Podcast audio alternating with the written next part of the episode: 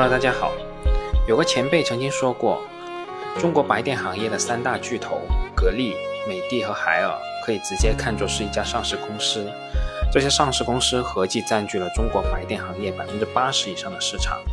可以说是国内竞争格局非常好的一个细分行业。在这条长长的雪道上，巨头有着足够的号召力和影响力，同时这条雪道上也有足够的雪，足以支撑这些巨头持续的发展。不过话虽如此，也不代表这条赛道没有新进入的竞争者。比如说，最近 TCL 就收购了奥马电器，准备在冰箱领域大展拳脚。当然了，这些都是后话了。我们还是先来看看这三巨头2020年所交出的成绩单。我们首先来看一下三巨头2020年的收入情况。格力电器2020年度实现营业收入1705亿。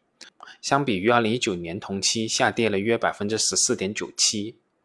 美的集团二零二零年度实现营业收入两千八百五十七亿，同比增长百分之二点二七。海尔智家二零二零年实现营业收入两千零九十七亿，同比增长百分之四点四六。我也制作了相关的一些图表，如果大家感兴趣的话，可以直接看一下“都说不易”公众号后附的图表。那从二零二零年度的收入看，延续之前的传统，同样是美的集团的收入是最高的，海尔之家的收入增长幅度是最高的，而格力无论是收入规模和增长幅度都是垫底。从这个角度来看，格力原来过分依赖空调的策略，确实导致了公司抗风险能力要明显弱于另外两家巨头，而海尔之家连续两年的收入增长幅度位于三家企业之首，也令我们对海尔的能力与潜力有了新的看法。我们再看一下这个收入里面的内外销比例，格力电器二零二零年度内销比例为百分之六十五点六四，美的集团的内销比例是在百分之五十七点四，海尔之家的内销比例在百分之五十一点一三，格力电器的内销比例有所降低，而外销的比例提升了约两个百分点，但也有可能是因为整体国内的销售有所降低，导致外销的比例反而有所提升，但无论如何。格力电器在国际化方面同样是大幅落后于前面两位大哥的。那接下来我们一起看一下这三家企业2020年度的规模净利润情况。格力电器2020年度实现规模净利润221.8亿，相比于去年同期下跌了10.21%。美的集团2020年度实现规模净利润272.2亿，同比增长12.44%。海尔之家二零二零年度实现规模净利润八十八点七七亿，同比增长百分之八点七一。从规模净利润的角度来看，美的集团同样是表现抢眼，在二零一九年的高基数以及二零二零年这个特殊的年景下，仍然取得百分之十二点四四的增长。如果这些利润都是真实的话，我不知道美的集团的投资者还有啥可不满意的？难道你们要把美的与那些生产呼吸机？从事核酸检测的企业相比较吗？这种想法现实吗？而对于格力电器，虽然规模净利润跟随收入有十个百分点左右的下跌，但总体维持两百亿左右的利润规模，我个人认为问题并不太大。而海尔自家，我在整理公司年度规模净利润的数据的时候，都有点怀疑是取错季度的利润数了。在这一点上，海尔自家与上述两家公司的差距是有点大。即使收入规模再大，如果无法形成真正的盈利，对于我们来说意义也真不大。那接下来我们一起比较一下三巨头的净资产收益率情况。格力电器二零二零年度的净资产收益率是百分之十八点八八，一个国人看上去非常吉利的数字。但实际上，格力电器本年的净资产收益率较上期是下跌了六个百分点。美的集团二零二零年度的净资产收益率是百分之二十四点九五。相较于二零一九年，轻微下跌了一点四八个百分点。海尔之家二零二零年的净资产收益率是百分之十七点六七，相较于二零一九年，轻微下跌了一点四五个百分点。从三家公司的净资产收益率的角度看，基本呈现与净利润一致的态势。格力电器本期的收入和净利润均有一定幅度的下跌，导致公司的净资产收益率有较大幅度的下跌。在某种程度上而言，本期的高额分红应该可以使公司的净资产收益率有一定幅度的回升，而美的集团和海尔之家的净资产收益率总体维持稳定，在2020年这个较为特殊的年景，两家公司的净资产收益率仅轻微下跌了约一个百分点左右。而从绝对额的角度来看，在2020年，仅有美的集团维持了百分之二十五左右的净资产收益率，而格力与海尔仅取得百分之十八左右的收益率水平。这个数据，我个人觉得还是可以接受的。企业经营出现一点波动也是相当正常，更何况遭遇了如此重大的黑天鹅事件。那接下来，我们一起看一下公司的净利润现金保证比例，也就是说，看看净利润里面的含金量情况。在正常情况下，这三家白电巨头的现金流量金额一般都会高于公司当期的净利润水平。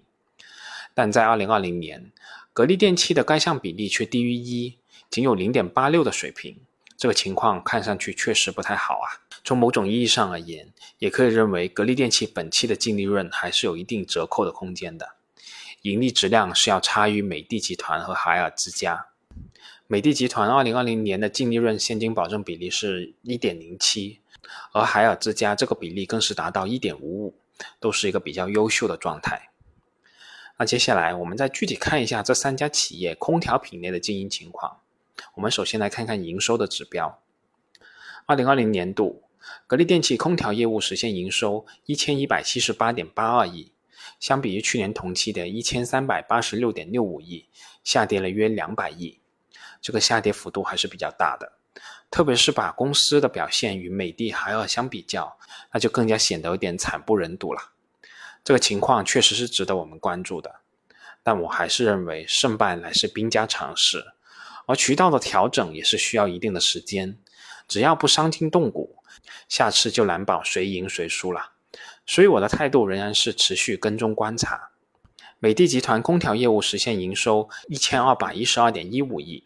相比去年同期的一千一百九十六点零七亿，同比还增长了一百二十亿。这一增一减之间，美的集团在空调业务的营收上实现了对格力电器的超越。对于美的集团在二零二零年这个特殊的年份，仍然取得如此的增长，确实是相当强劲啊。海尔自家的空调业务在二零二零年实现营收二百九十九点九九亿，相比于去年同期的二百九十一点二八亿，基本持平。当然了，如果光从空调业务考虑，海尔之家确实与格美不是同一个量级的选手，但海尔也有其优势的领域，比如说冰箱与洗衣机领域。海尔在市场占有率、品牌、国际化等方面还是相当有优势的。那除了空调业务的营收以外，我们还可以看一下空调业务的利润和占比情况。二零二零年度，格力电器空调业务实现营业利润四百零四点五一亿，占了公司当期营业利润的百分之九十二。